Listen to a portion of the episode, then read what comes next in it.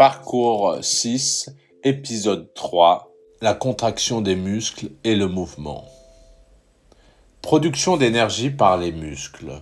Les organes ont constamment besoin de produire de l'énergie. Lorsqu'on se livre à une activité physique, les muscles produisent de l'énergie de mouvement, énergie mécanique. La présence d'un carburant spécial, ATP, adénosine triphosphate est nécessaire à la contraction des filaments dans les fibres musculaires.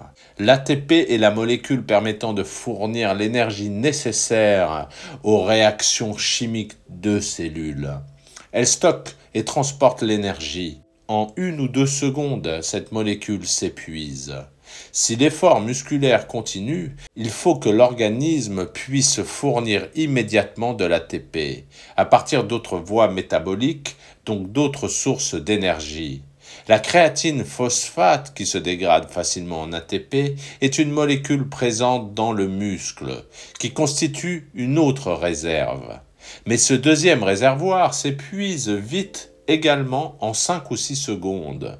Les sportifs utilisent cette réserve lors des efforts violents et courts comme le sprint. Si l'effort se prolonge, le muscle accède à une source d'énergie plus durable, constituée par le glucose et le glycogène. Ce dernier est la forme sous laquelle est stocké le glucose à l'intérieur de l'organisme, notamment dans le foie. Lorsque l'effort persiste, le muscle a recours au glycogène à la suite de nombreuses réactions enzymatiques, la glycolyse. Le glycogène se dégrade et forme une nouvelle source de carburant, et donc de l'énergie pour le muscle. Deux composés résultent de la dégradation du glycogène, l'acide pyruvique et l'acide lactique. Cette voie métabolique s'ouvre très rapidement car il ne faut que quelques secondes pour que les précédentes s'épuisent.